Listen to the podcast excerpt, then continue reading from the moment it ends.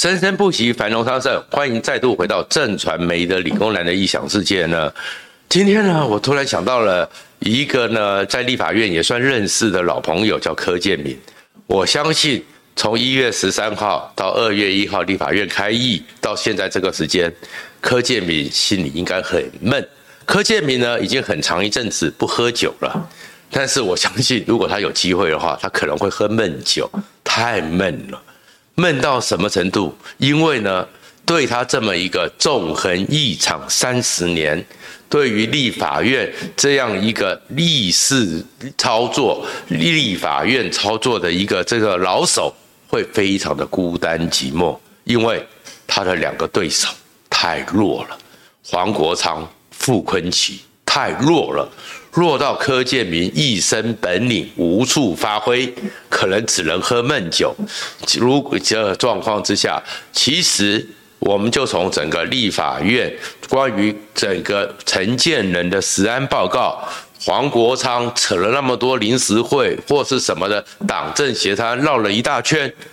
这总要到二十三号，终于有食安报告，整个事件就看出来了。确实没错，一月十三号之后。大家都知道，整个立法院因为它的整个结构，三党不过半，国民党又加上党有五十四席是最大在野党，民众党八席又可以左右摇摆，变成是一个非常复杂的局面。可是透过这段时间，国民党党团在傅昆萁的带领之下，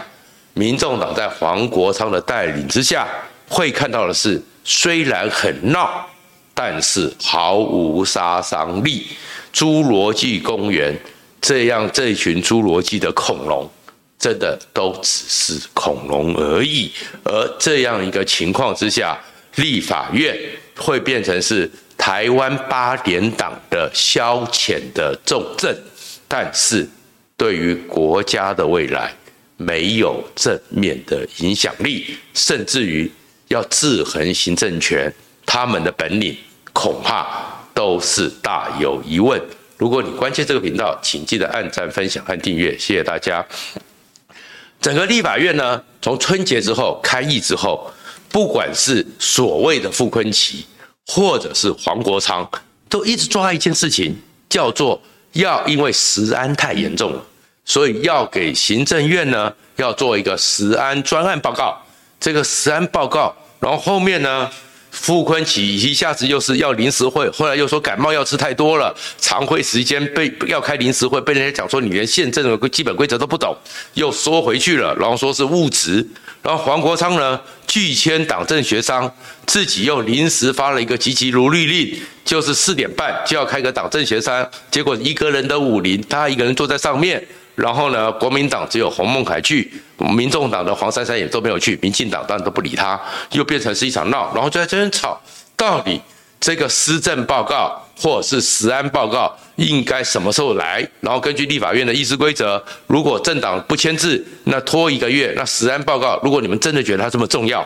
那到底要搞什么鬼？到最后二十二号政党协商啊，就定了。二十三号陈建仁就去报告了，可是。这个东西你会看到是说，整个民进国民党的傅昆萁自称是巡弋飞弹，黄国昌人类道德的高道德的长城标社会是非的标杆，把调子拉这么高，食安很重要。最后陈建仁九页的报告把它讲完了，然后你黄国昌和国民党除了一些形容词之外。你们对石安，对于这整份报告没有更具体的挑战，没有让大家觉得你们都关切食安，你们到底关切的核心重点和核心的具体做法或具体缺失在哪里？反而是这九页报告里面，连陈建仁这一个五二零就要下台的看守内阁，都可以给你直接打脸，整个这个闹剧。看出来的结论变成是在野党做球，让行政院杀球，怎么弄成这样子？那你觉得国民党和民众党，你们在立法院真的有制衡的能力吗？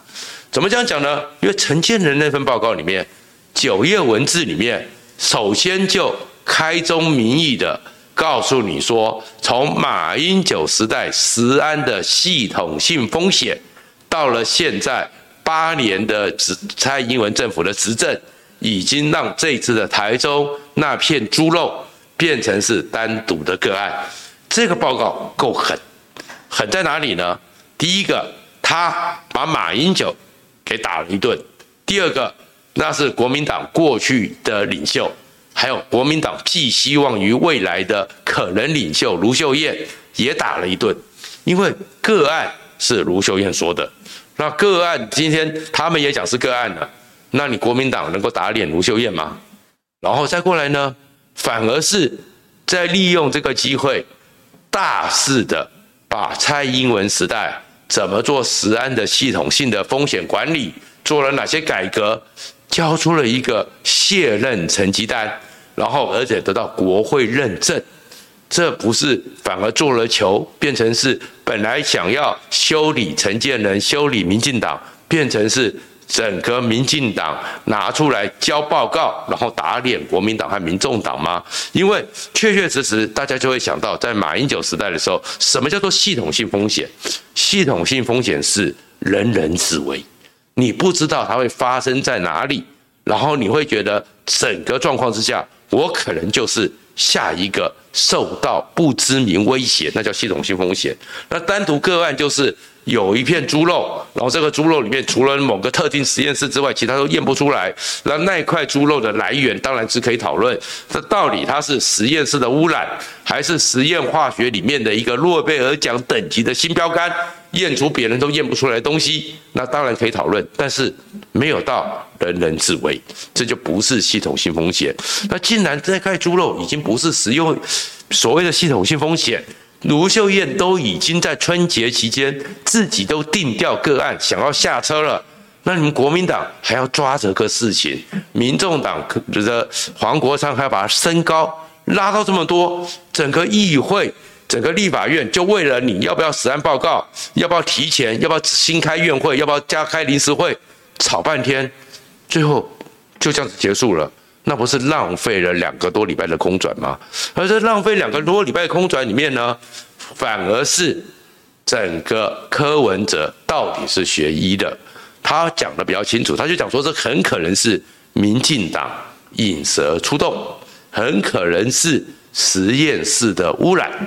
那基本上，如果这个状况之下都看出来，这个状况继续吵下去，对于你国民党没有利，对于你民众党也不会加分。那你黄国昌和傅崐萁，你们两个人搞成这样子，然后大家就看出来了，原来你们对立法院的操作，你们对立法院的议事，还有对立法院的整个操作的策略、抗争的策略，通通都不及格嘛。通通都不行嘛？那民进党干嘛要怕你呢？我们台湾的整个运作里面，其实过去因为威权戒严时代，行政院就比较强势，立法院其实一直在过去威权时代等于是橡皮图章，到现在虽然是直选的民意，但在职权上确实一直都有很多的限制。那行政权干嘛要理你呢？今天一个。个性温和的陈建仁，一个即将下台的整个民行政院，一个看守内阁都可以这样子打脸了，这样的一个立法院，未来五二零上任的新内阁当然看不起这个国民党和民众党这么弱嘛，那你这么弱，你怎么去制衡呢？而且这一次的闹剧，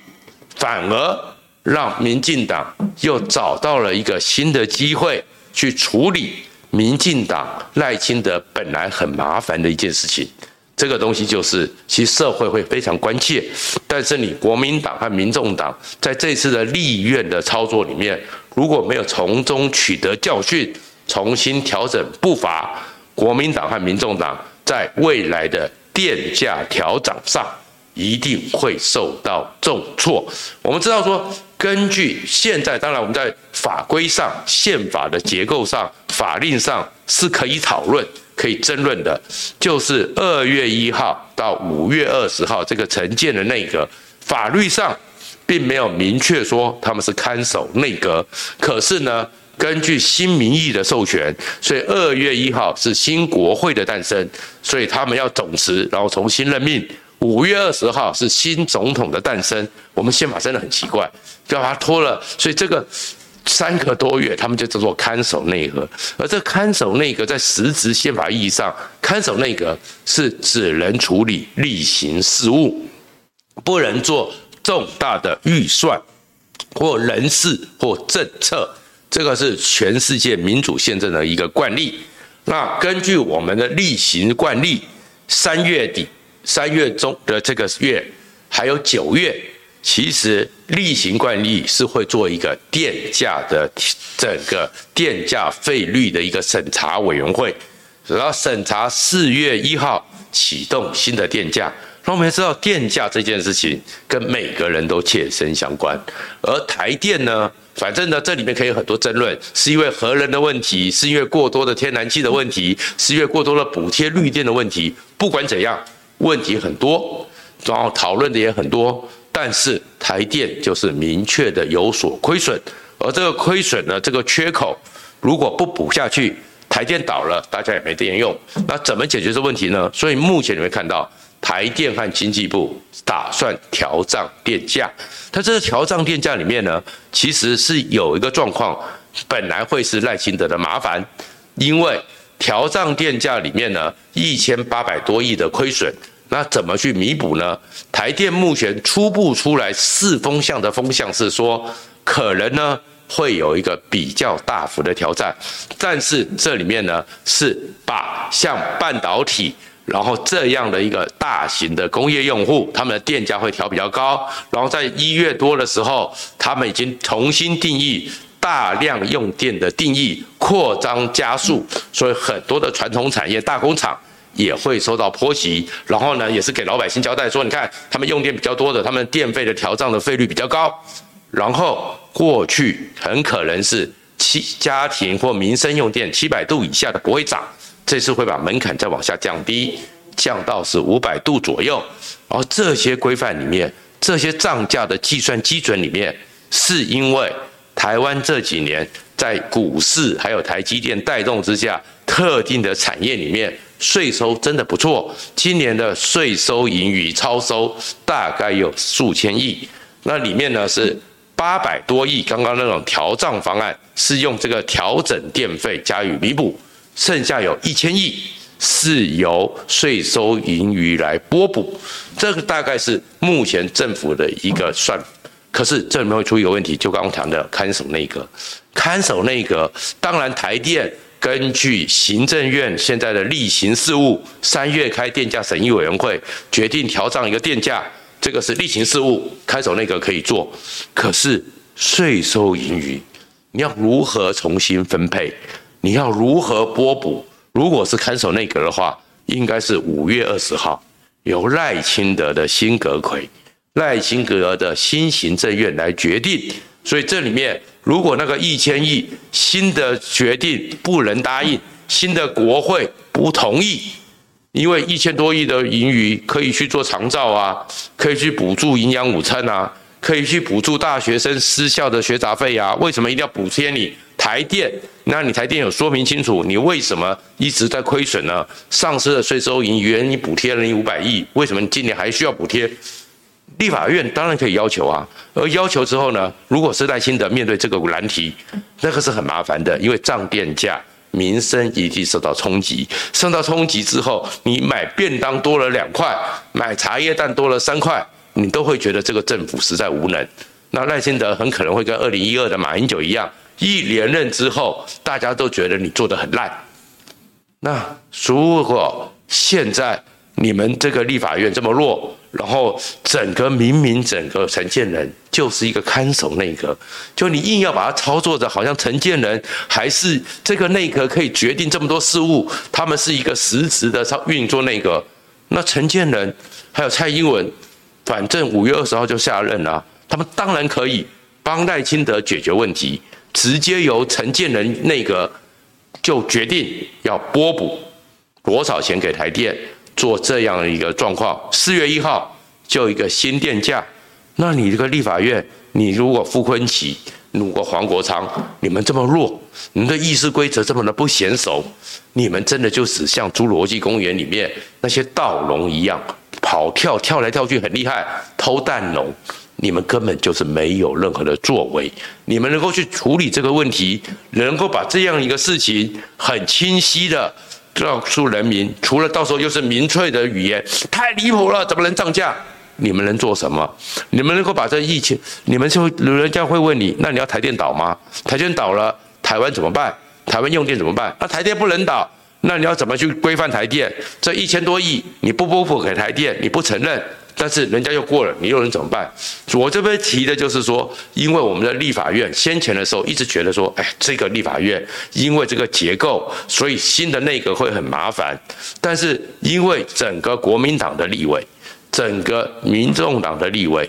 因为你们的两个 leader，不管是傅昆萁或者是黄国昌，个人色彩太重，个人主义太重，处理这些事情的时候，只在抢灯光。而不是一个非常稳健、有战略性、有战术性的操作，甚至对于这个战场，你们的娴熟度都不如，而且你们对自我的认知都不如韩国瑜。韩国瑜能够稳居霸王龙，是因为他知道他不懂，但是他知道找一个懂的人，他知道找王金平去问谁最懂。王金平告诉他是周万来，他有能力请出周万来。这个东西才叫做有所准备。那如果现在这个情况之下，你整个傅昆萁搞成这样子，你整个黄国昌搞成这样子，所以我才会说柯建铭一定觉得非常的落寞。对手这么弱，这简直是这样独孤求败，面对的是一个刚出道的江湖小，我不知道怎么讲了，就是才拿着刀剑只会打黑虎偷心的小小沙弥。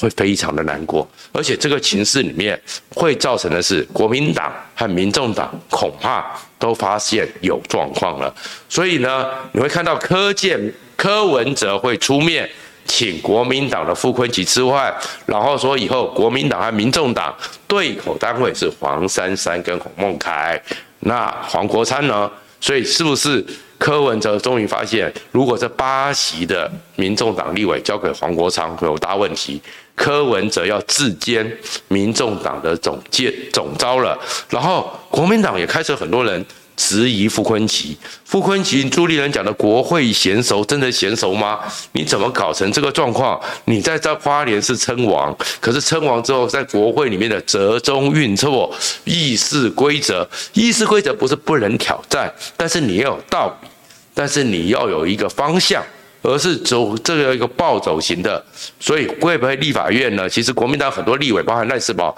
都开始在质疑整个傅崐萁了。那你这个情况之下，国民党会不会有第三个柯总召出来？就是柯建铭、柯文哲，加上干脆由柯志恩，柯志恩列为不分区第二名。对于整个立法院，他也当过，也懂得这些规矩，也比较